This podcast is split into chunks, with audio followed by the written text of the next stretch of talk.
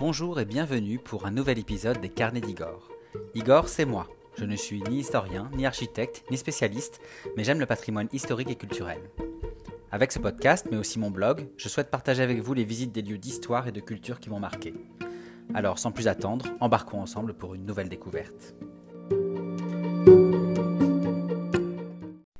Aujourd'hui, je partage avec vous la suite de ma visite du château de Fontainebleau, donc ce podcast fait suite à deux autres, un premier où je détaille l'histoire du château et un deuxième où je vous parle de ma visite d'une partie des espaces euh, ouverts au public. Comme vous le savez, le château de Fontainebleau, c'est un monument incontournable du patrimoine français, c'est aussi un lieu majeur de l'histoire de France, dont l'histoire va s'étendre sur plus de huit siècles. Donc cette résidence royale, tout d'abord puis ensuite impériale, va accueillir l'ensemble des souverains français au Moyen Âge pour commencer, mais surtout à partir de la Renaissance avec François Ier, Henri II, ou encore Catherine de Médicis, puis sous l'Ancien Régime avec l'ensemble des, rois depuis Henri IV jusqu'à Louis XVI, Louis XIV, Louis XIII, etc. Et enfin, au XIXe siècle, sous le Premier Empire de Napoléon d'abord, sous la Restauration, sous la monarchie de Juillet, et enfin jusqu'au Second Empire de Napoléon III. Au final, le palais de Fontainebleau reflète les grandes périodes de l'histoire de France, que ce soit dans son architecture éclectique, comme dans la richesse de ses décors, de son mobilier, ou encore dans la composition de ses différents jardins. Alors de mon côté, je suis déjà venu plusieurs fois à Fontainebleau. À l'époque, j'avais toujours suivi le parcours de visite libre.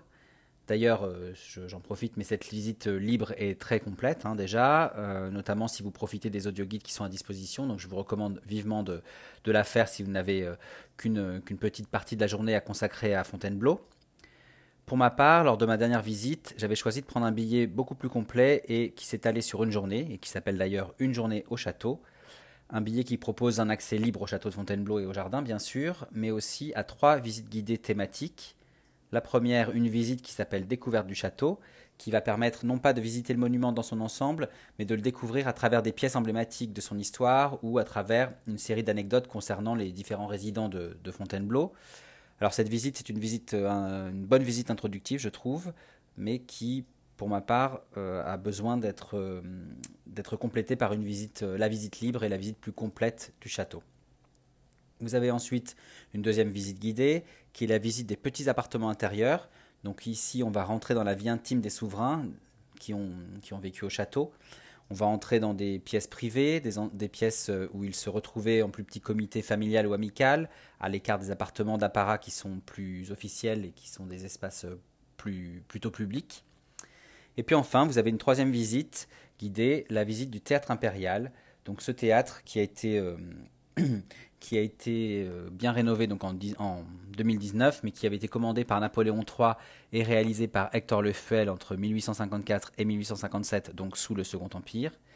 En fait, ce lieu est très intéressant d'une part parce qu'il est bien rénové, comme je vous disais, mais aussi parce qu'il permet de mieux comprendre le Fontainebleau du Second Empire, euh, sous le règne de ces deux derniers euh, propriétaires, l'empereur Napoléon III et l'impératrice Eugénie. Alors d'autres visites guidées sont disponibles euh, au château de Fontainebleau, mais je trouve que ce billet de découverte d'une journée donne déjà un très très bel aperçu global du, du château. Alors comme je vous le disais, ce podcast est le troisième que je consacre à Fontainebleau.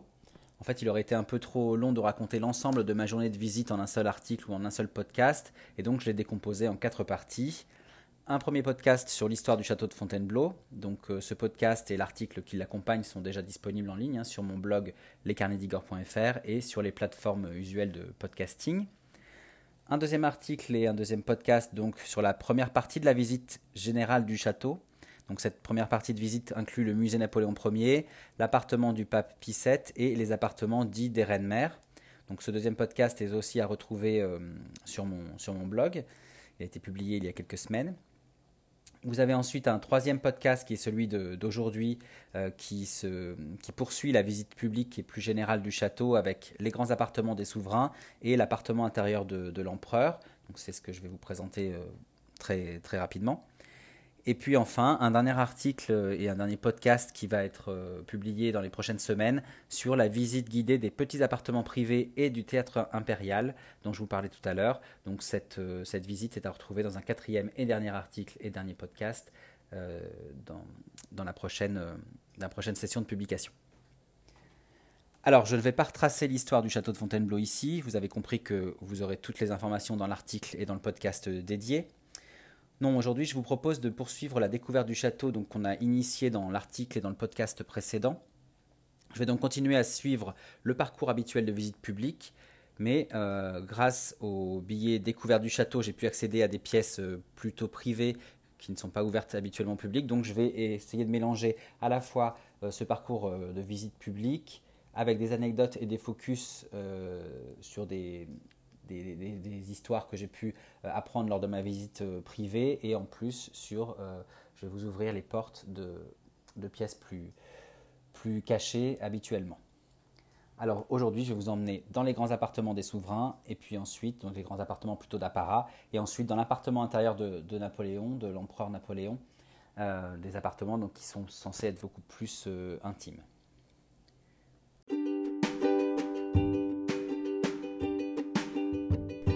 Alors dans le podcast précédent, ma visite s'arrêtait à la chapelle de la Trinité. Je vous propose donc de reprendre ici avant d'entrer dans les grands appartements officiels des souverains, ces appartements dits d'apparat, donc comme je le disais, des appartements beaucoup plus officiels. La visite reprend aujourd'hui dans le vestibule du fer à cheval, ou euh, le vestibule de la chapelle, qui dessert la chapelle de la Trinité donc, et la galerie François Ier. Nous avons visité la chapelle de la Trinité dans le précédent podcast. Nous gagnons donc la célèbre galerie François Ier. C'est, je dis célèbre parce que c'est l'une des salles les plus connues du, château et c'est une réalisation emblématique de la Renaissance et surtout c'est le symbole du Fontainebleau de François Ier. Alors ces galeries étaient privées à la base, elles servaient avant tout de passage entre la chambre du roi qui se trouvait à l'époque dans le grand donjon héritier du, du Moyen Âge et la chapelle de la Trinité. Son décor est exceptionnel et il doit servir la gloire du roi.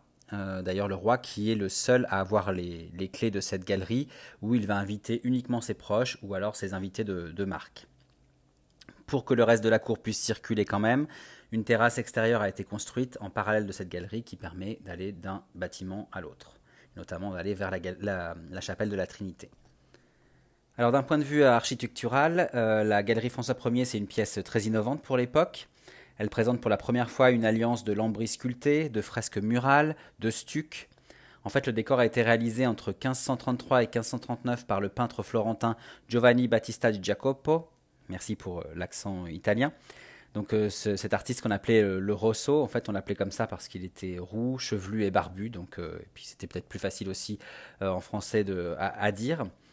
Euh, donc ça a été réalisé, cette galerie a été réalisée par euh, le Rosso et aussi par un peintre architecte sculpteur originaire de Bologne, Francesco Primaticcio, dit le Primatis. Là aussi on a fait un, raccourci, on a francisé son nom.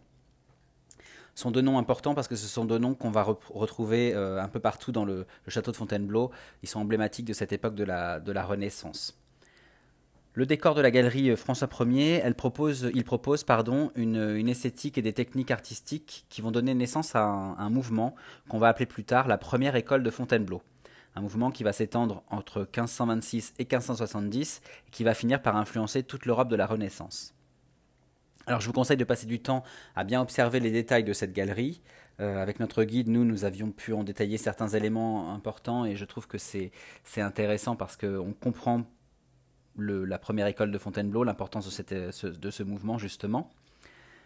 Euh, on va retrouver dans cette galerie le lambris euh, sculpté orné, pardon, des armes de France avec la fleur de lys, mais on va aussi trouver le chiffre de François Ier, vous savez, sa signature, ce F majuscule, et puis bien sûr son emblème, la salamandre, qui est euh, à l'époque un symbole d'invincibilité. Pardon.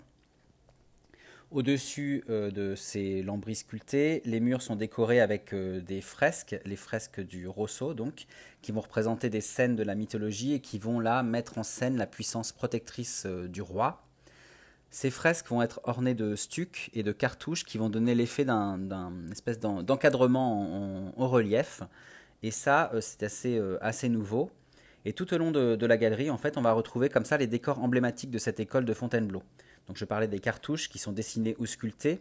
En fait, ils prennent souvent la forme de cuir enroulé, vous savez, à l'image d'un parchemin. Euh, on y observe aussi des mascarons. Alors les mascarons, ce sont des ornements sculptés en forme de masque ou de figure humaine, qu'on va notamment retrouver beaucoup aux angles de la pièce. Donc tout ça, ce sont vraiment des, symboles de cette école de Fontainebleau et de cette période de la Renaissance. D'ailleurs, petit point euh, anecdote, premier point anecdote, je profite que nous passions un peu de temps dans cette galerie François Ier euh, pour ça. Euh, alors l'aile dans laquelle nous nous trouvons et dans laquelle se trouve la galerie n'existait pas avant François Ier. C'est lui qui va la faire construire pour relier le donjon médiéval dont je vous parlais à la chapelle de la Trinité, qui est elle-même incluse dans un nouveau pavillon que va, construire, va faire construire pardon, François Ier. Mais cette galerie, elle n'est pas que fonctionnelle. En réalité, cette aile a été pensée pour glorifier les qualités du roi à tous les niveaux. En effet, juste en dessous de la galerie François Ier, on va trouver d'abord l'appartement des bains. Il a été construit par le primatis et il dispose, de bains à l'antique avec eau chaude, eau tiède et eau froide, ce qui est assez euh, novateur. Euh, et c'est ici aussi que François Ier va exposer ses œuvres d'art euh, favorites, comme la célèbre Joconde qu'il va récupérer. Au-dessus de la galerie François Ier, donc à l'étage supérieur, on va trouver une bibliothèque royale. Et au final, l'idée de cette galerie est de montrer la puissance du roi et de montrer que cette puissance s'accompagne d'un corps saint et d'un esprit instruit. La puissance va être illustrée à travers la galerie François Ier, donc la galerie à sa gloire au premier étage. Je rappelle que le roi y est représenté en homme guerrier, en homme fort et protecteur de l'État. Le corps saint va se retrouver à travers la galerie des bains au rez-de-chaussée. Et puis l'esprit instruit va se traduire par la bibliothèque que l'on trouve au deuxième étage. Donc vraiment, c'est intéressant de, penser cette aile et cette galerie dans son ensemble. Revenons donc à la galerie François Ier. Je ne vais pas détailler tous les décors parce que, parce que ce serait trop, trop long et fastidieux, et puis ce n'est pas mon, je ne suis pas assez connaisseur, mais notre guide était parfaite pour nous aider à comprendre les différentes scènes mythologiques des différentes fresques, euh, les différents ornements aussi typiques de l'école de Fontainebleau, et elle a réussi à nous montrer effectivement à, travers certains exemples combien la puissance de François Ier pouvait être euh, mise en, valeur à travers ces, scènes euh, peintes. Comme je vous le disais, euh, je vais vous inviter donc à, passer du temps dans cette galerie car il y a beaucoup à observer, donc je, préfère vous laisser découvrir les choses si vous avez l'occasion de, vous y rendre. Mais avant de quitter cette belle galerie, je vous propose un deuxième point anecdote. Oui, c'est assez. J'enchaîne les points anecdotes là. Est-ce que vous savez quelle activité inattendue était parfois organisée dans la galerie François Ier au XIXe siècle? Alors là, on va être sur quelque chose de plus léger. En fait, pour le savoir, je vais vous proposer de faire un bond en avant ou en arrière selon si on se situe à la Renaissance ou aujourd'hui. Mais enfin, nous sommes le 10 juillet 1914. Qu'est-ce qui se passe le 10 juillet 1914 Eh bien, ce jour-là, 44 ans après la chute du Second Empire, qui est, qui est intervenu, je vous rappelle, le 4 septembre 1870, Eugénie, donc l'ancienne impératrice des Français et épouse de Napoléon III, va être de retour pour une dernière visite à Fontainebleau. Alors cette journée est assez émouvante, elle a été l'occasion pour euh, Eugénie de raconter ses souvenirs de Fontainebleau, euh, un Fontainebleau impérial fastueux qu'elle a, connu et qu'elle a surtout euh, beaucoup aimé. Alors j'en profite d'ailleurs pour faire un, petit peu de promotion. Euh, cette dernière visite impériale a été relatée par euh, l'historien Arthur Vincent qui était présent euh, le 10 juillet 1914.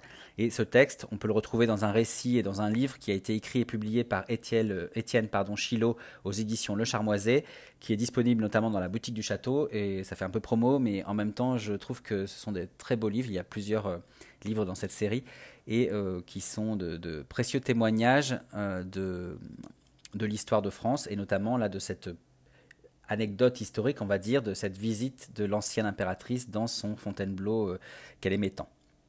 Revenons à Eugénie. Elle, je vous disais qu'elle racontait euh, ses souvenirs de visite au fur et à mesure qu'elle euh, avançait dans le château de Fontainebleau. On arrive au niveau de la galerie François Ier, et là, elle va révéler un souvenir assez surprenant, je dois dire. Je vais la citer.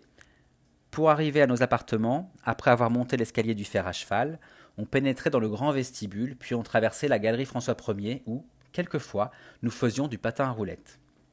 Et oui, c'est assez étonnant, mais on, faisait régulièrement du roller, apparemment, dans la galerie François Ier au, XIXe siècle, enfin sous le Second Empire. Donc je vous laisse imaginer les impératrices avec euh, ces dames de compagnie en train de patiner sur les parquets de cette impressionnante galerie.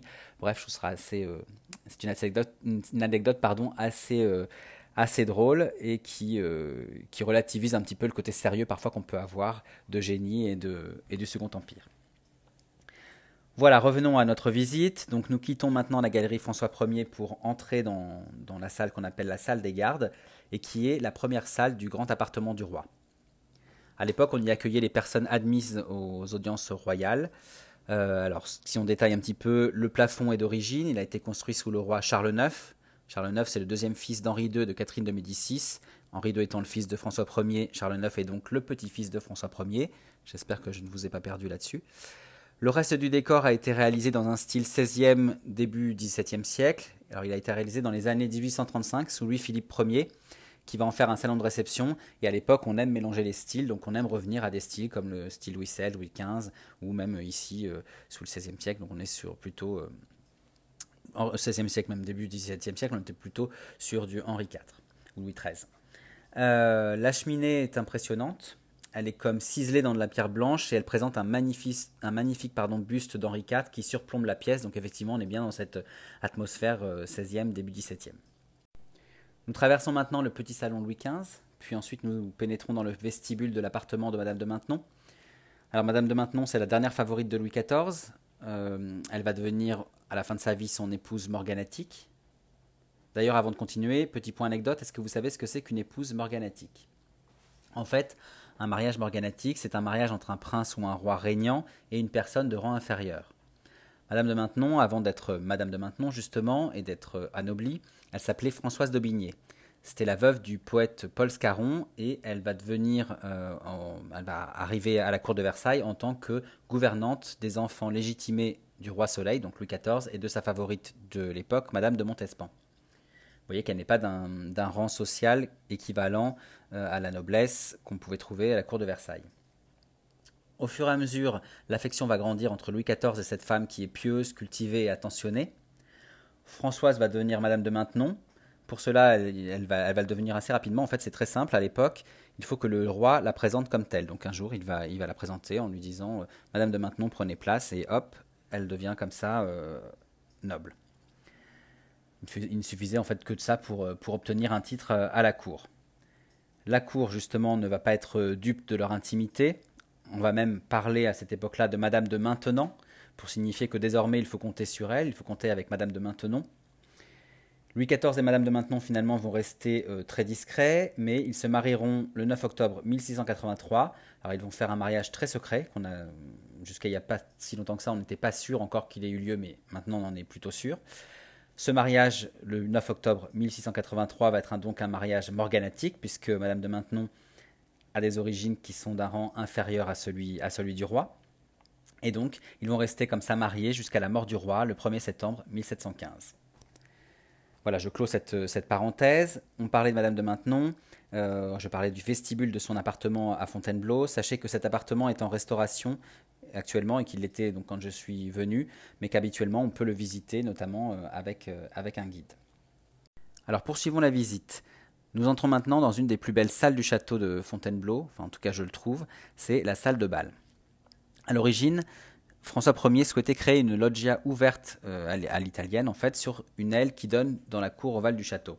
Cette cour ovale du château, c'est, pour rappel, c'est l'une des plus anciennes puisque c'est, elle reprend le, plan du, château médiéval euh, du château originel de, Fontainebleau, sur lequel ensuite ont été construits des, bâtiments style Renaissance. Mais en tout cas, sur une de ces, des ailes de cette cour ovale, euh, François Ier avait envie de créer une loggia euh, à l'italienne, comme il en avait vu lors de ses différents séjours euh, sur la péninsule italienne. Alors vous vous en doutez, cette loggia extérieure, elle est vraiment peu adaptée au climat de la région. Et du coup, quand Henri II va montrer sur le trône, donc le fils de François Ier, il va choisir de plutôt fermer cette loggia, de fermer les arcades ouvertes, d'y installer des grandes fenêtres, des alcôves sur les côtés et d'en faire une immense salle. En lieu et place de la voûte qui était prévue par son père, Henri II va installer un magnifique plafond à caisson en bois, réalisé d'ailleurs par le même menuisier italien que pour la galerie François Ier, donc euh, attention, j'y vais avec l'accent italien, Francesco Scibec de Carpi, accent italien même euh, bien francisé quand même. Alors ce plafond, euh, comme les lambris qui, sont sur le, bas des murs, vont reprendre le chiffre d'Henri II, c'est-à-dire donc sa signature, un H majuscule, bien sûr, qu'on va retrouver un peu partout, mais on va aussi trouver son emblème. Alors lui, je vous rappelle l'emblème de son père, François Ier c'était la salamandre. Pour Henri II, l'emblème va être un croissant de lune. Alors ce croissant de lune, il va symboliser euh, sa devise. J'y vais avec le latin maintenant. Donec totum impleat orbem. Donc, cette, euh, comme tout le monde ne parle pas italien, j'imagine, je vais vous faire la traduction. cette devise signifie jusqu'à ce qu'il, donc quand il dit il, c'est le croissant de lune, donc jusqu'à ce qu'il remplisse tout le disque c'est-à-dire jusqu'à ce que le croissant de lune remplisse tout, devienne une pleine lune, c'est-à-dire jusqu'à ce que le roi remplisse le monde entier de sa gloire. Ce qui est remarquable aussi dans cette euh, grande salle, ce sont les peintures qui vont couvrir les murs au-dessus des lambris et qui vont représenter là aussi des scènes mythologiques. En fait, ces murs sont peints à fresque à partir de 1552 par Niccolo dell'Abate, selon des dessins du peintre de la galerie François Ier, donc le primatis dont je vous ai parlé tout à l'heure et dont je vous disais qu'on retrouvait le nom un petit peu partout dans, le château. Alors l'originalité de ces, murs peints à fresque, c'est que ces, peintures ne sont pas encadrées en fait. Hein. elles épousent littéralement les murs et elles couvrent vraiment tous les murs au-dessus des lambris. Ça m'amène d'ailleurs à un petit point anecdote. Est-ce que vous connaissez bien sûr le, mot fresque, mais est-ce que vous connaissez son origine et est-ce que vous savez ce que ça veut dire des murs peints à fresque Alors la fresque, c'est une technique de peinture murale qui va s'opérer sur un enduit qui n'a pas encore séché. À travers ce procédé, l'idée c'est que les pigments peuvent mieux pénétrer dans le mur et donc les couleurs peuvent durer plus longtemps évidemment. Euh, le terme vient de l'italien affresco, c'est-à-dire dans le frais, et par extension, on a dit qu'une fresque désigne aujourd'hui une peinture euh, murale. Donc toute peinture murale maintenant s'appelle fresque, mais à l'origine c'était vraiment une technique spécifique. Je ferme cette parenthèse, revenons à la salle de bal. À son extrémité, on va trouver une imposante cheminée avec des bronzes qui là aussi sont réalisés par le primatis. On trouve au devant la cheminée une estrade qui va permettre au roi et à la reine de rester au chaud, puisque cette estrade leur permettait d'être euh, à hauteur pour dominer la salle, et donc pendant les, réceptions, ils se trouvaient souvent euh, assis à ce niveau-là, et évidemment, la cheminée dans le dos permettait quand même de les, tenir au chaud. Alors cette grande pièce a servi de de réception et de, salle de réception et de salle de bal jusqu'à l'époque de Napoléon III au XIXe siècle. Donc vous voyez, c'est pour le coup, on verra au, fur et à mesure de, la visite, mais il y a plein de pièces qui changent euh, d'attribution et de fonction. Là, euh, cette, salle va rester vraiment une salle de bal du début à la fin. Nous sortons de cette magnifique salle, et là aussi je, vous invite à y rester un petit moment pour bien, observer tous les détails et, vous laisser un peu impressionner et par, euh, par la beauté des lieux. Mais donc nous sortons de cette salle, nous empruntons une petite ouverture qui se trouve à gauche de la cheminée, et puis nous entrons dans une autre chapelle. Alors, je vous ai parlé de la chapelle de la Trinité au début de podcast et surtout dans le podcast précédent. Là, ici, on se trouve dans la chapelle Saint-Saturnin. Elle va être dédiée à la Vierge et à Saint-Saturnin, évidemment. Et elle a été initiée, euh, elle a été euh, édifiée par Louis VII au Moyen Âge mais celle qu'on va voir actuellement, elle est l'œuvre du règne de François Ier. Et d'ailleurs, si vous regardez bien, sur les clés de voûte, vous verrez la salamandre, donc l'emblème de François Ier, accompagnée de la date 1546, qui prouve que la transformation des lieux vient de cette époque-là et donc date de, la Renaissance. Alors le décor qui est, euh, qui est peint, lui, date d'Henri IV. Et puis son fils Louis XIII va faire complètement redécorer la chapelle Saint-Saturnin avec des décors de dauphins notamment pour célébrer la naissance de son fils son fils, c'est le futur Louis XIV en 1638.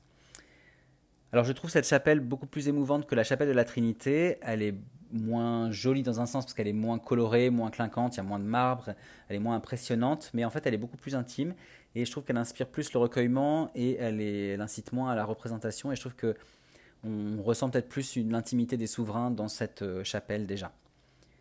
Alors du coup, une fois que vous êtes dans cette chapelle, n'hésitez pas à lever les yeux parce qu'effectivement, il y a une très jolie voûte dont je vous parlais tout à l'heure, mais aussi un très très beau dôme qui permet de, créer un, puits de lumière dans la chapelle Saint-Saturnin. Nous sortons de cette chapelle, nous retraversons la salle de bal, puis la salle des gardes dont je vous ai parlé tout à l'heure avec la, belle cheminée de, François Ier, de Henri IV, pardon, et nous arrivons sur un palier. Alors ce palier, c'est celui de l'escalier du roi qui a été installé en 1748 et 1749 par Louis XV. Je pense que cet escalier va vous interpeller par ses couleurs notamment, et en réalité, il va mélanger euh, vraiment les styles. Il a du style Renaissance. En effet, dans cet euh, espace se trouvait à l'origine la chambre de la favorite de François Ier, Anne de Pisseleu, donc on retrouve cette, ce style Renaissance euh, avec le marbre, les couleurs, etc. On a aussi un style XVIIe siècle, et puis un style euh, donc avec, euh, avec, euh, avec Louis XV notamment, et, enfin Louis XIV pardon, et, et ses successeurs. Et enfin, on a le style 19e à travers les peintures du mur oriental qui a été réalisé, lui, sous Louis-Philippe. Donc vous voyez là cet escalier, et je vous en parlais régulièrement, mais on voit vraiment la, spécificité de Fontainebleau, c'est ce mélange des styles, ce mélange des époques à travers chacune des, des, des salles qu'on peut, qu'on peut traverser. Alors nous poursuivons ensuite en traversant une, rotonde, une petite salle euh, avec une, rotonde. Euh, elle a été réalisée sous Louis-Philippe Ier. On peut y admirer une sculpture qui a appartenu à François Ier. Donc vous voyez là encore une fois le mélange des genres. Hein. Louis-Philippe Ier crée cette rotonde, mais il y installe une, sculpture qui a appartenu à François Ier. Donc vraiment monarchie de juillet, Renaissance, hein, avec plusieurs siècles qui les séparent. Cette statue de femme nourricière fait référence à la nature. Vous verrez, elle a euh, plusieurs rangées de, de, seins, en fait, donc pour, euh, pour euh, symboliser la, nature et la mère nourricière. Elle a été réalisée par l'artiste sculpteur Tribolo, donc encore un Italien, en 1529. Dans cette rotonde, si vous levez les yeux, vous pourrez observer le plafond peint qui présente aussi, euh, différentes euh, couleurs qui sont assez, euh, chatoyantes, mais aussi un autre chiffre d'Henri II. Je vous ai parlé du H majuscule et des croissants de lune. Là, on va être sur un chiffre qui faisait un peu plus polémique à l'époque. En fait, il représente un H et un C majuscules qui sont entremêlés. Jusque-là, vous me direz que ces initiales sont pour Henri II Catherine de Médicis, sa femme, donc il n'y a pas raison de s'inquiéter, de polémiquer. Mais en fait, il y a une subtilité qui n'a pas toujours plu, et notamment à Catherine de Médicis. Si on regarde bien, le H et le C entremêlés ressemblent également à un H et à un D entremêlés. Et là, c'est plus compliqué parce qu'il s'agit du H d'Henri II, bien sûr, mais du D aussi de Diane de Poitiers. Diane de Poitiers, c'est la maîtresse d'Henri II. La jolie maîtresse d'Henri II euh, qui, a, qui la jalousie de Catherine de Médicis. Donc on imagine bien que Catherine de Médicis n'a pas dû apprécier et euh, j'imagine qu'elle ne faisait pas la maline quand elle voyait ces différents euh, chiffres euh, un peu plus polémiques. Alors après la rotonde, nous pénétrons maintenant dans les salles dites de Saint-Louis. Alors ces salles de Saint-Louis, elles sont situées au cœur du donjon médiéval. Alors bien sûr, on ne voit pas à première vue que ce sont les plus anciennes salles du château, mais en fait, il y a un détail que notre guide nous a fait remarquer et qui est intéressant, c'est il faut regarder au niveau de la fenêtre l'épaisseur des murs. Et en fait, le, mur fait quand même 2 mètres de large, et ça nous rappelle bien qu'à l'époque, ce donjon appartenait à une forteresse médiévale euh, protectrice. Alors, ces différentes salles qu'on appelle les salles de Saint-Louis m'amènent à un point histoire. Puisque je parle de Saint-Louis, est-ce que vous savez exactement qui est euh, ce, Saint-Louis? En fait, il s'agit du roi Louis IX, un roi qui a régné de 1226 à 1270, donc là on, fait vraiment un bond en arrière. Euh, on l'appelle euh, Saint-Louis parce que c'est un roi qui est très pieux, et c'est surtout un roi qui a fait plusieurs croisades pour étendre la puissance de l'Église catholique dans le monde. D'ailleurs, il va mourir lors de sa dernière croisade contre le sultan de Tunisie, donc à Tunis. Pour information, c'est Saint-Louis aussi qui a fait construire les grandes cathédrales de Reims, les cathédrales de Chartres, les cathédrales d'Amiens, mais aussi la Sorbonne ou encore la Sainte-Chapelle à Paris en 1254, là où il va placer la couronne d'épines du Christ. Vous voyez, c'est quand même un roi euh, bâtisseur, c'est un roi euh, euh, chrétien, catholique qui va se battre pour défendre sa foi. Donc, vous comprendrez aussi pourquoi on l'appelle Saint-Louis et jusqu'à jusqu'à la Révolution, c'était un, des rois dont, les, dont les rois de France vont se revendiquer, en fait, hein, vraiment parce que c'est pour eux l'exemple de la, d'un, souverain pieux, engagé, humble, et c'est tout ce qu'ils ont envie de, représenter. Donc nous sommes donc dans les salles Saint-Louis. Excusez-moi pour cette petite digression sur le point histoire, mais je pensais que c'était intéressant de, faire, euh, de rappeler qui il était. Au XVIe siècle, ces salles, vont abriter le logis royal avec la chambre du roi, et puis euh, sous Louis XV, elles vont être euh, réunies pour former une des antichambres du, du roi, donc une des antichambres de, de, Louis XV. Napoléon va en faire une salle des officiers, et puis la cheminée où trône Henri IV à cheval, donc on voit une belle cheminée là avec, avec Henri IV sur son cheval blanc au milieu, eh bien, cette cheminée, elle provient initialement de la salle dite de la Belle Cheminée, ça ne s'invente pas, qui avait été réalisée en 1600 mais qui n'existe plus aujourd'hui. Elle a été installée ici par Louis-Philippe. Donc là encore, on a des éléments qui datent de différents, moments de l'histoire, mais qui se regroupent dans les salles pour justement euh, illustrer un, un pan de l'histoire de France. Alors nous entrons maintenant dans un très beau salon qui est le salon Louis XIII. Jusqu'au XVIe siècle, cette salle, c'est le cabinet du roi. En fait, elle va changer de nom au moment de la naissance euh, du roi Louis XIII, le 27 septembre 1601, puisque c'est ici qu'il va, euh, qu'il va naître. Pour rappel, Louis XIII, c'est le fils d'Henri IV et de sa deuxième épouse, Marie de Médicis. Alors, vous allez me demander pourquoi la reine accouche-t-elle dans cette pièce spécifiquement? En fait, pour la petite histoire, euh, la chambre de la reine Marie de Médicis est trop exiguë pour l'accouchement, puisque, je ne sais pas si vous le savez, mais à l'époque et sous la monarchie, on va accoucher en public. Pourquoi on accouche en public C'est pour qu'il n'y ait pas de doute sur l'origine royale du bébé qui naît. En fait, on va pouvoir voir effectivement si c'est un garçon ou une fille, on va pouvoir voir que c'est bien la reine qui donne naissance à cet enfant, mais aussi on va pouvoir être sûr qu'il n'y a pas de substitution à la naissance comme on pouvait le craindre à l'époque. Donc, comme je vous le disais, la chambre de Marie de Médicis, elle est trop petite pour recevoir toute la cour qui veut assister à cet accouchement. Et donc, il a fallu organiser l'accouchement dans une plus grande salle. C'est finalement le cabinet du roi qui est choisi. Et ce cabinet du roi va devenir le salon Louis XIII, euh, en hommage au dauphin qui vient de naître. D'ailleurs, en levant les yeux, vous verrez un médaillon au plafond qui représente Louis XIII enfant sur un dauphin justement, le dauphin étant l'emblème des futurs rois. Alors justement, petit point anecdote. Savez-vous pourquoi on parle de dauphin? Pourquoi dit-on dauphin lorsqu'on parle de l'héritier au trône de France? En réalité, aucun lien avec le mammifère marin que l'on connaît tous, même si par analogie euh, le dauphin va être l'emblème de ces dauphins de France, justement. En fait, le titre est attribué au fils aîné du roi de France euh, qui règne dès sa naissance, le titre de dauphin. Et c'est à partir, de, à partir pardon, de 1349 que le terme de dauphin va être employé pour la première fois pour désigner le successeur du roi régnant. À cette époque, le roi, c'est Philippe VI.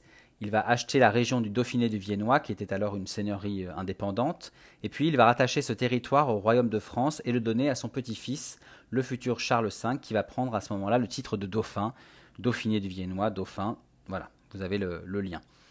Cette tradition va rester dans la monarchie française, et puis jusqu'à la, fin de l'Ancien Régime, les, descendants du, euh, du, euh, du roi régnant vont s'appeler les dauphins de France. Il y a quand même deux exceptions, sous Louis XVI et sous Louis-Philippe, ces deux rois vont préférer le titre de prince royal pour désigner, pour désigner pardon, leur successeur. Alors revenons au salon Louis XIII. Comme je vous disais, il est très beau, il est très bien conservé dans son décor de la fin du XVIe siècle, début du XVIIe. En fait, seul le mobilier euh, réalisé dans un style Louis XV est issu du Second Empire. Les décors sont donc 16e, 17e. Le mobilier va être plutôt euh, Second Empire, mais comme on le faisait au, 19e, pardon, euh, dans un style Louis XV. On va remarquer notamment ces chaises fines, qu'on appelle des chaises volantes, qui sont vraiment typiques de, ce 19e siècle. En fait, on les appelle volantes parce qu'elles peuvent être placées partout selon les besoins. Elles sont légères, elles peuvent se transporter à volonté, contrairement à ce qui se faisait avant, euh, dans les périodes précédentes, où le mobilier était plutôt affecté à une fonction et à un endroit bien précis.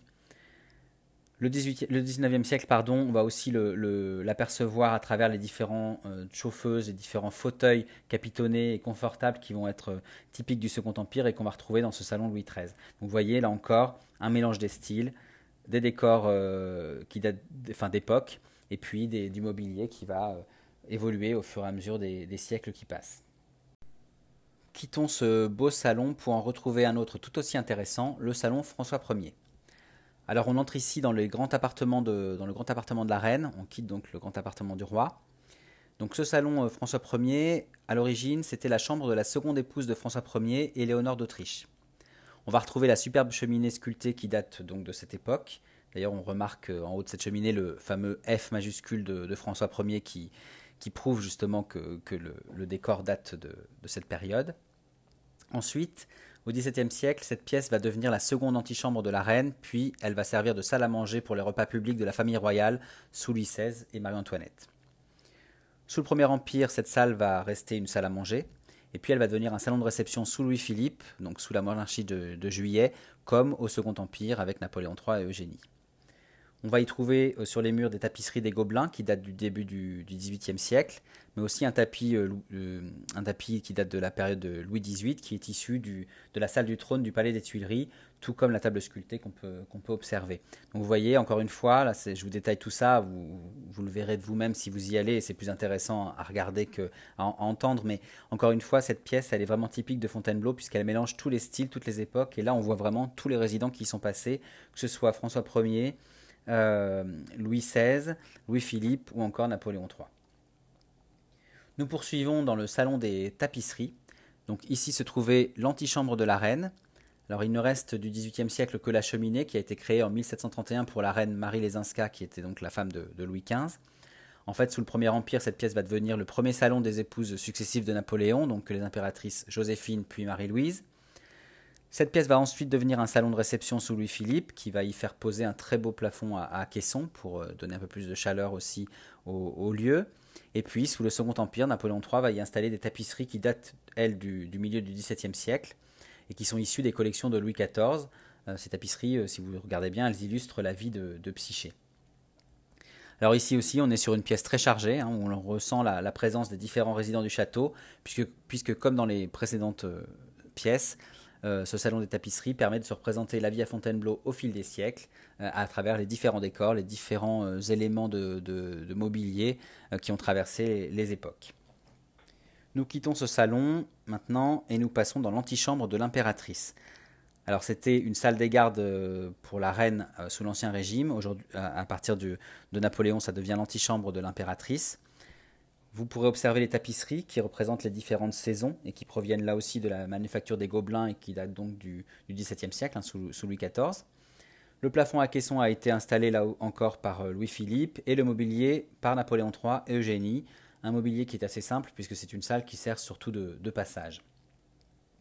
Cette pièce, en fait, elle donne sur euh, l'escalier de la reine que l'on va emprunter pour euh, descendre.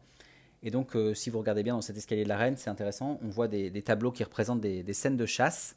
Ils ont été réalisés sous Louis XV. Mais en fait, c'est intéressant de bien regarder parce que vous verrez que ces, euh, tableaux sont, en fait des cartons à tapisserie. Alors, qu'est-ce qu'un carton à tapisserie? C'est un modèle qui sert aux tapissiers pour broder justement les, tapisseries. Et donc, ces, cartons, on a dû les trouver euh, très jolis. Donc, on s'est dit, plutôt que de les, jeter, on va les encadrer et les, exposer. Donc ils ont été exposés dans le, cet escalier de la reine. Nous nous retrouvons, donc nous descendons, nous nous retrouvons maintenant au rez-de-chaussée et nous allons pouvoir découvrir la galerie des serres.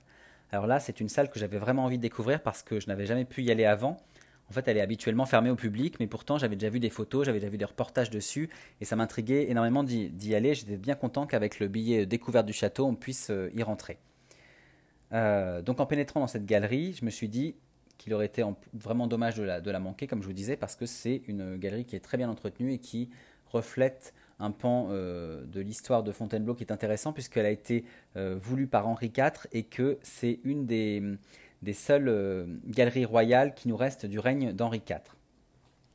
Alors pourquoi cette galerie des serres a, été, a été conçue? En fait, elle a été conçue pour relier le château à la toute nouvelle volière qui a été construite à l'époque d'Henri IV dans le jardin de Diane je rappelle que le jardin de Diane, c'est un jardin que, j'aime beaucoup parce qu'il est beaucoup plus intime que les autres espaces du parc, ce qui est assez logique puisqu'en fait c'était euh, un jardin privé, c'était le jardin privé des rois et des reines jusqu'à la Troisième République où c'est devenu un, parc euh, public. Alors, cette galerie des serres, elle a été décorée en 1600 sous Henri IV et elle va présenter les forêts et les maisons royales de France. En fait, ce n'est pas une galerie dédiée à la gloire du roi, on va dire, mais c'est c'est plutôt une galerie dédiée à son empire immobilier. En fait, Henri IV, c'est pas un roi bâtisseur comme François Ier ou comme le futur Louis XIV. En fait, lui, il s'est attaché à entretenir et à restaurer les biens fonciers des, rois précédents. Et donc, sur les fresques de la galerie, on va retrouver des châteaux comme Chambord, Compiègne ou encore Villers-Cotterêts pour illustrer effectivement tout le, patrimoine euh, immobilier de la royauté française. Alors, je vous ai parlé de différents châteaux et notamment de Villers-Cotterêts pour illustrer euh, le patrimoine euh, royal euh, de France. En parlant de Villers-Cotterêts, ça m'a fait penser à un petit point histoire. Je ne sais pas si vous connaissez l'ordonnance dite de Villers-Cotterêts et si vous savez ce qu'elle implique, mais en réalité, c'est l'une des plus importantes de notre histoire et j'aimerais vous en dire deux mots. l'ordonnance de Villers-Cotterêts, c'est le plus ancien texte législatif encore en vigueur en France. Il a été dicté sous François Ier en août 1539, mais vous voyez, il a encore une résonance euh, aujourd'hui. Je vais vous expliquer pourquoi. Cette, euh, ordonnance, euh, elle, dicte un ensemble d'articles qui imposent le français comme langue officielle du Royaume de France. le français devient officiel pour l'administration et la justice à la place du latin et des langues, et, des, langues et, des dialectes régionaux qui prévalaient alors. C'est depuis cette ordonnance de Villers-Cotterêts que la France est unie autour d'une même langue officielle, le français, vous comprendrez bien donc que c'est une ordonnance qui a son importance, puisque à partir de François Ier, l'histoire de France va pouvoir se construire autour d'une même culture, d'une même langue, d'une même, euh, administration et d'une même justice. Revenons à la galerie des serres. Évidemment, on y voit des têtes de cerfs sculptées au mur, mais aussi on y voit d'autres sculptures de, bronze euh, qui sont posées sur le sol et dont certaines se trouvaient dans le jardin de Diane à l'époque d'Henri IV. Alors cette galerie, elle a été compartimentée en appartements euh, sous Louis XV et Louis XVI. En fait, il s'agissait de faire des appartements pour la cour qui accompagnait le roi euh, dans ses déplacements à Fontainebleau. Et puis en 1860, Napoléon III va en détruire les, cloisons, il va retrouver le volume de la galerie, et puis en, rénovant cette galerie, il va découvrir le décor originel et le restaurer en l'état. Donc c'est grâce à Napoléon III qu'on peut aujourd'hui admirer cette galerie euh, en l'état époque Henri IV. Alors la galerie des Serres se trouve en dessous de la grande galerie de Diane, cette grande galerie, de Diane pardon, au premier étage qui a elle aussi été créée par Henri IV pour servir de promenade à la reine. Nous montons donc au premier étage pour nous y rendre.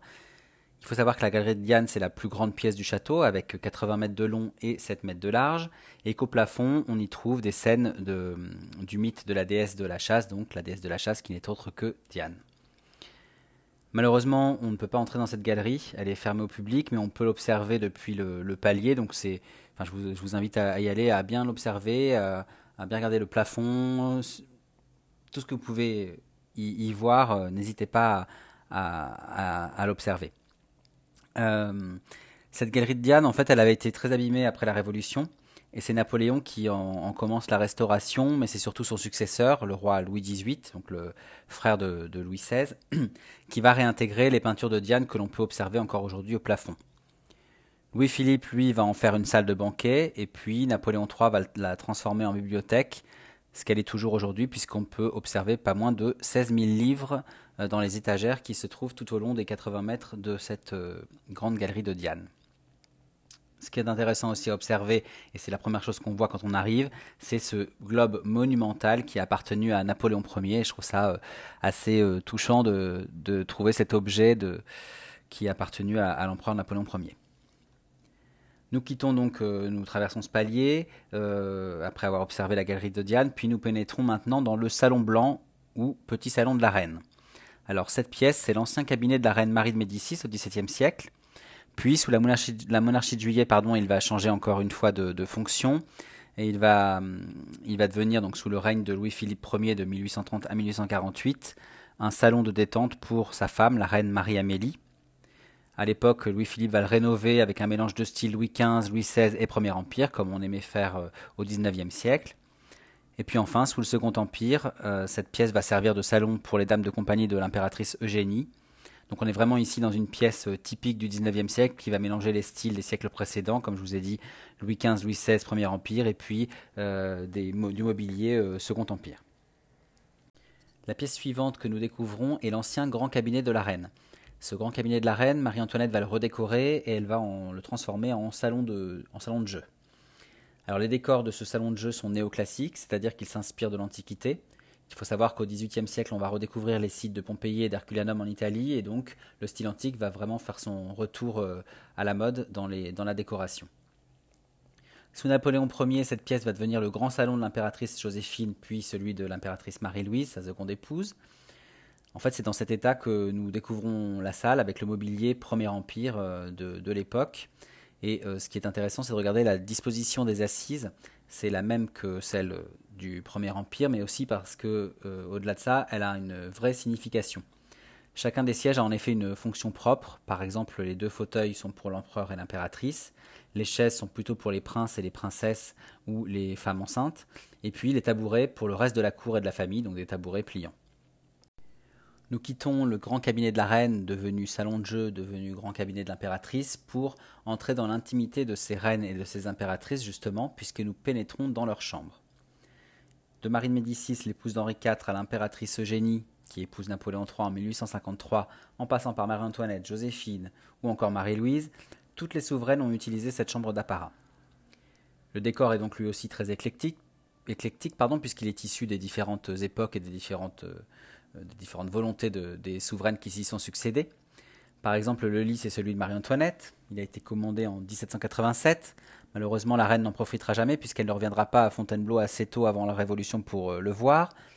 Mais Joséphine et les autres reines de France et impératrices de France vont se l'approprier. Donc toutes vont, utiliser ce lit. Les soieries lyonnaises qu'on trouve au mur et sur le lit sont issues du Premier Empire, tout comme les tabourets et les fauteuils. Les dessus de porte datent de Marie-Antoinette. Le plafond sculpté est daté de 1644, vient d'Anne d'Autriche, la mère de Louis XIV. L'esthétique rocaille de l'alcôve et des fenêtres qu'on peut observer a été réalisée pour Marie Lisinska, donc la femme de Louis XV. Bref, on est ici dans une pièce vraiment bien conservée qui propose euh, euh, un large panel euh, de décors et une véritable histoire de la décoration d'intérieur en quelque sorte. Nous quittons cette somptueuse chambre pour entrer encore plus dans l'intimité de la souveraine puisque nous arrivons dans le boudoir de la reine Marie-Antoinette. Dans ce boudoir, elle pouvait bouder le protocole, c'est-à-dire qu'elle pouvait se mettre à l'écart des contraintes de la cour et de tout ce qu'elle n'aimait pas trop, c'est-à-dire la représentation. Les décors de lambris sculptés et dorés sont typiques du XVIIIe siècle. Je vous invite à vraiment prendre quelques minutes pour tout observer et aussi pour bien regarder le secrétaire à cylindre qu'on peut, voir dans, un coin. Ce secrétaire à cylindre plaqué de nacre, il a appartenu à la reine Marie-Antoinette justement. Il est très délicat, il est vraiment à l'image de ce qu'on peut imaginer du goût de, Marie-Antoinette et du XVIIIe siècle.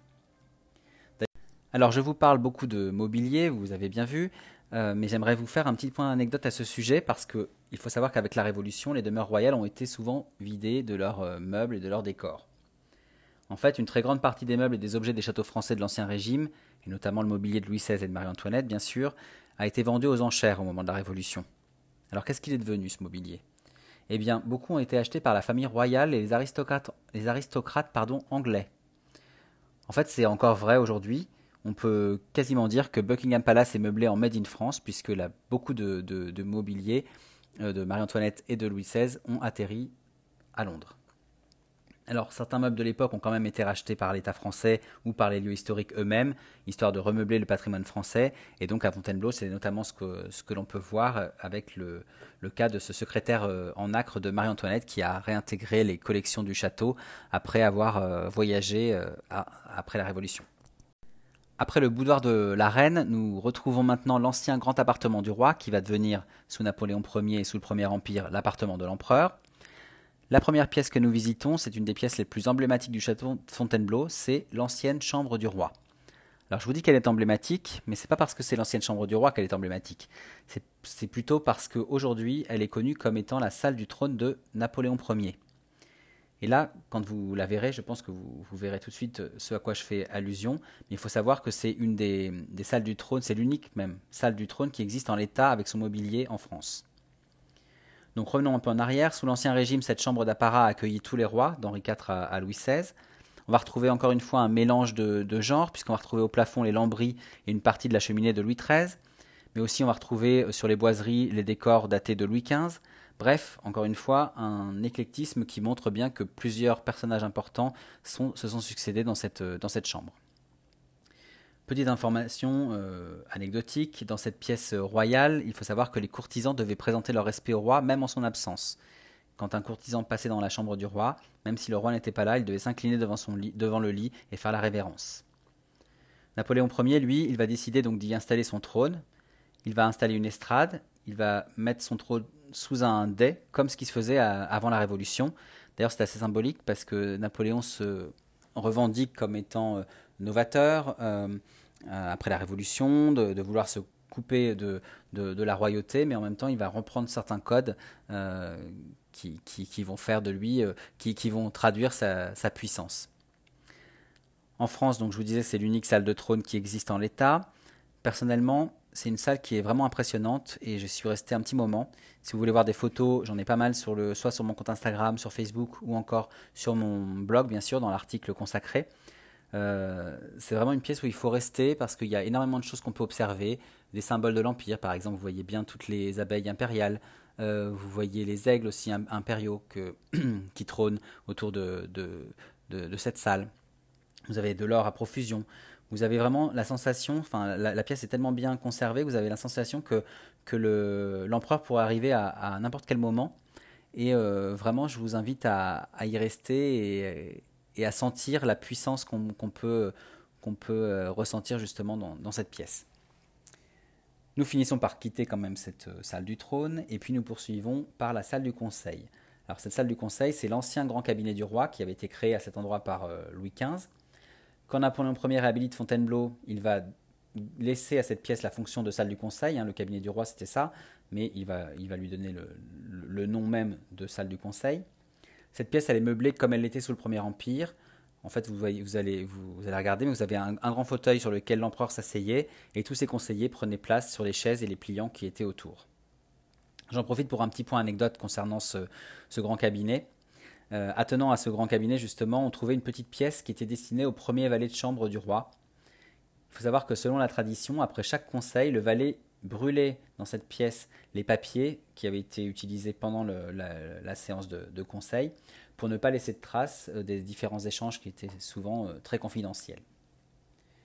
Nous quittons, donc nous traversons euh, cette petite salle justement destinée au premier valet chambre du roi, et puis nous, et nous quittons ainsi les grands appartements du roi pour gagner l'appartement intérieur de l'empereur.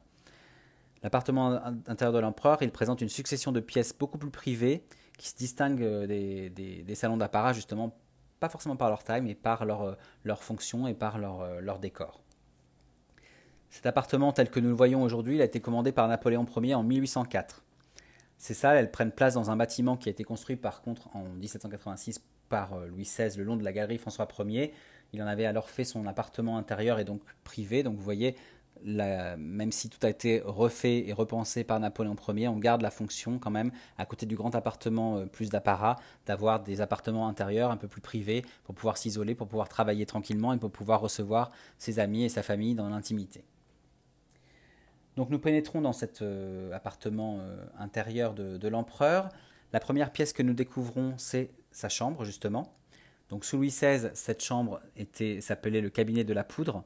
En fait, je ne sais pas si vous avez euh, une idée de ce que c'est, mais tout simplement, c'était le cabinet de toilette. En fait, le cabinet de toilette où on se poudrait le visage, les perruques notamment, d'où le nom de cabinet de la poudre. Le décor initial est toujours visible, le décor de Louis XVI, mais la pièce est complètement meublée dans un style empire, avec notamment un lit qui est surmonté d'un aigle impérial, et puis un lit dont les sculptures représentent toutes les allégories à la gloire et à la noblesse, mais aussi des allégories à la justice et à l'abondance, bref, des, symboles et des emblèmes de, euh, de l'Empire. Dans le même style empire, on va remarquer le tapis décoré de la Légion d'honneur sur le sol, Bref, cette chambre est richement décorée, mais elle est assez petite. Donc on y ressent l'intimité de l'empereur, même si l'exercice de son pouvoir reste très présent avec les symboles dont je vous parlais, que l'on retrouve un peu partout dans la pièce.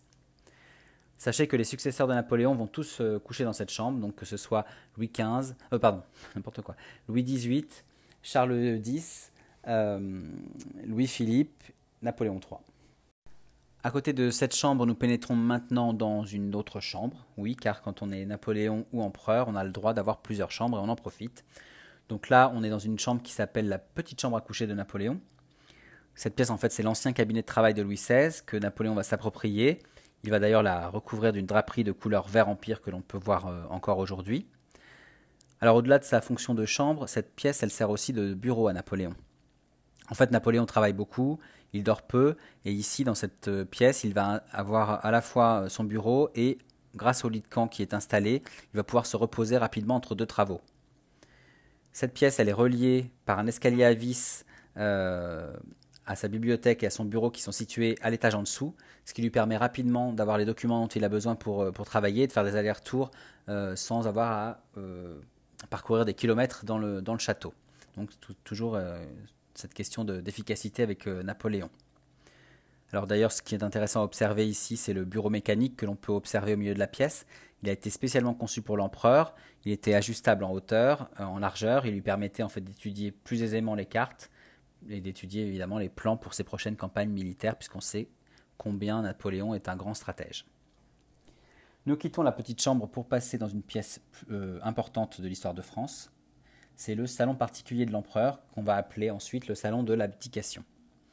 En fait, c'est ici que Napoléon est sommé par les maréchaux de renoncer au pouvoir, et c'est sur ce guéridon, que l'on peut encore voir euh, aujourd'hui, hein, qu'il signe son acte d'abdication le 6 avril 1814, juste avant de faire ses adieux à ses troupes dans la cour d'honneur du château.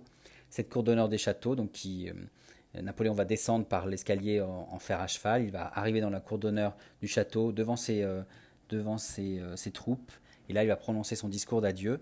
Et donc, à partir de ce moment-là, cette cour va devenir aussi la cour des adieux, euh, un terme qui, est encore euh, utilisé aujourd'hui.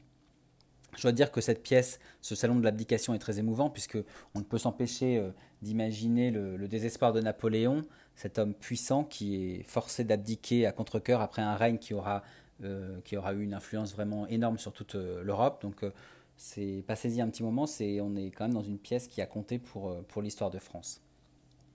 Nous quittons donc ce, salon et nous passons dans le passage des bains où l'on peut apercevoir la baignoire de Napoléon, une baignoire en cuivre. Puis nous entrons dans le salon des aides de camp de l'empereur. Donc ce salon il est meublé très simplement.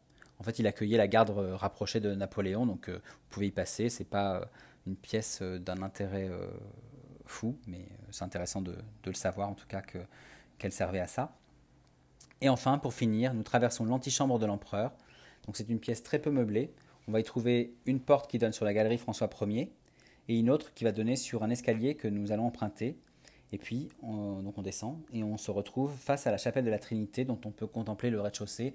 Je vous rappelle que quand on était dans le vestibule de la chapelle, au premier étage, on, a pu voir on pouvait voir la chapelle depuis le, balcon, en fait, là où, s'installaient les rois et les empereurs. Et puis là, en descendant au rez-de-chaussée, on arrive à observer toute la chapelle qui, quand j'y suis allé, était en réflexion puisqu'elle avait, il y a eu un incendie en juin 2017, mais j'étais déjà allé quelques années auparavant. Et effectivement, c'est vraiment un, endroit à visiter parce que euh, elle est très impressionnante, elle est, elle est très très bien conservée. Enfin, c'est vraiment une très belle, très belle chapelle.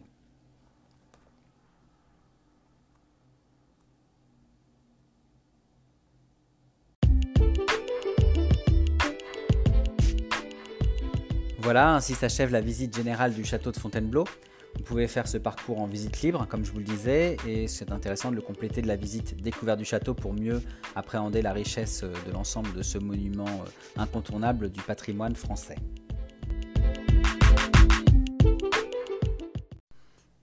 Alors vous vous posez certainement la question de savoir euh, quel est mon avis sur cette visite. Je pense que vous avez une petite idée du, fait que j'ai apprécié puisque j'aime beaucoup le, château de Fontainebleau.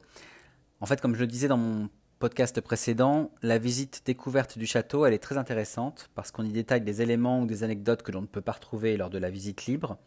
Elle permet aussi d'entrer dans des pièces fermées au public et ça, vous le savez, j'aime beaucoup. Mais elle ne remplace pas le parcours public qui est vraiment très riche et très bien expliqué via les audioguides notamment et qu'il faut absolument faire quand on vient à Fontainebleau. En fait, en réalité, j'aurais aimé que la visite découverte du château propose un tour plus complet euh, et avec une, vision plus large de l'histoire du palais. Ici, en fait, la, guide s'attache à faire des focus sur des pièces, sur des événements, sur des personnalités résidentes au château. C'est très intéressant, mais pour moi, c'est pas suffisant et je trouve que c'est important de faire une, visite un peu plus globale euh, avant toute chose.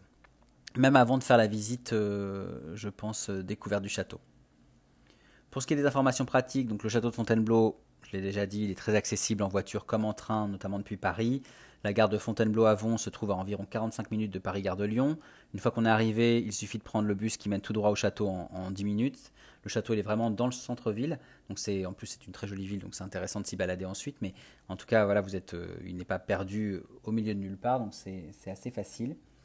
Et puis pour retrouver l'histoire du château, mais aussi toutes les informations pratiques, que ce soit sur les visites guidées, euh, proposé à Fontainebleau, que ce soit euh, sur l'histoire du château, etc. Je vous invite vraiment à vous rendre sur le site officiel, il est vraiment très bien fait. Vous pouvez les suivre aussi sur, le, sur leur compte Instagram, c'est pareil, il y a énormément de, ou Facebook même, il y a énormément de choses qui sont racontées. Euh. je vous invite vraiment à le faire.